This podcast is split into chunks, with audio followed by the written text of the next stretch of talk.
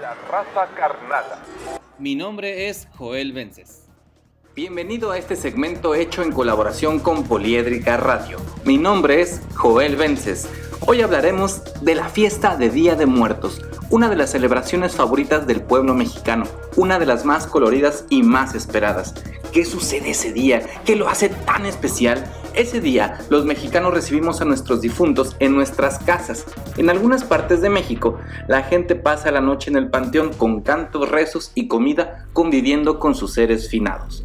La celebración del Día de Muertos va desde el 31 de octubre hasta el 2 de noviembre, según la región varía. A mí me enseñaron que el 31 de octubre llegan los niños, el 1 de noviembre las ánimas en pena que no les ponen altar y la gente que falleció en accidentes. El día 2 llegan los demás difuntos a quienes sus familias los recuerdan, les colocan altar y tuvieron las ceremonias fúnebres necesarias. Pero te digo que de región a región varía el significado de esos tres días.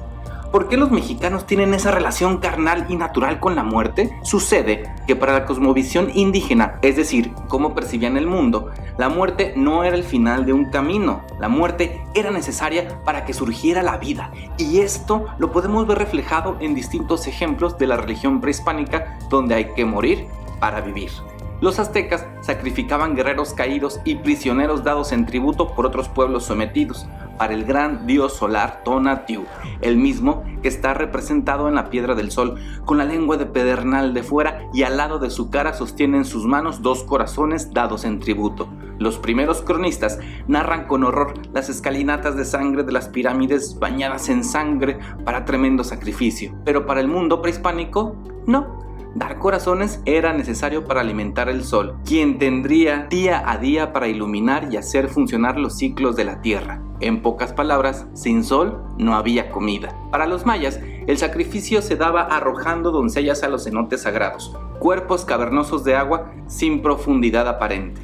Los mayas, aún hoy en día, piensan que esos túneles subterráneos comunican al inframundo donde habitan los dioses. La relación del mexicano con la muerte es fascinante y todo un objeto de estudio. La visión prehispánica tuvo un match con la visión católica en vislumbrar una vida más allá de la muerte y la idea de trascender a un mundo idealizado por la suma de las acciones hechas en vida. Otro ejemplo de vida y muerte era el dios Tlaloc para la región mesoamericana y Chac para la región maya. Este dios poderoso tenía dos caras, una de la vida y otra de la muerte.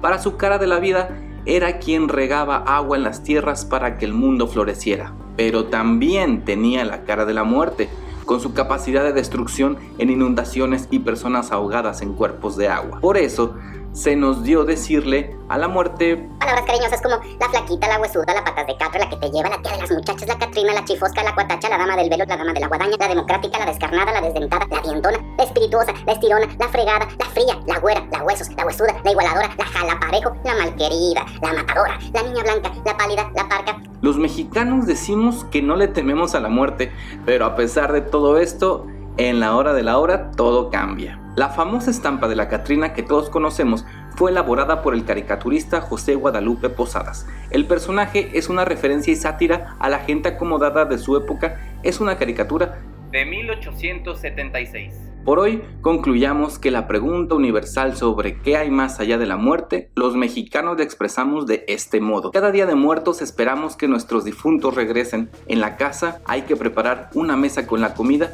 y los gustos que el difunto se daba en vida. Un par de veladoras para que encuentre su camino, agua para saciar la sed y la sal para que no se corrompa el alma. También son muy importantes. ¿Tú qué piensas? ¿Hay vida más allá de la muerte? Mi nombre es Joel Vences y esto es La Raza Carnala. Saludo a todos los mexicanos que están más allá de nuestras fronteras. Bye. Mi nombre es Joel Vences. La raza carnala.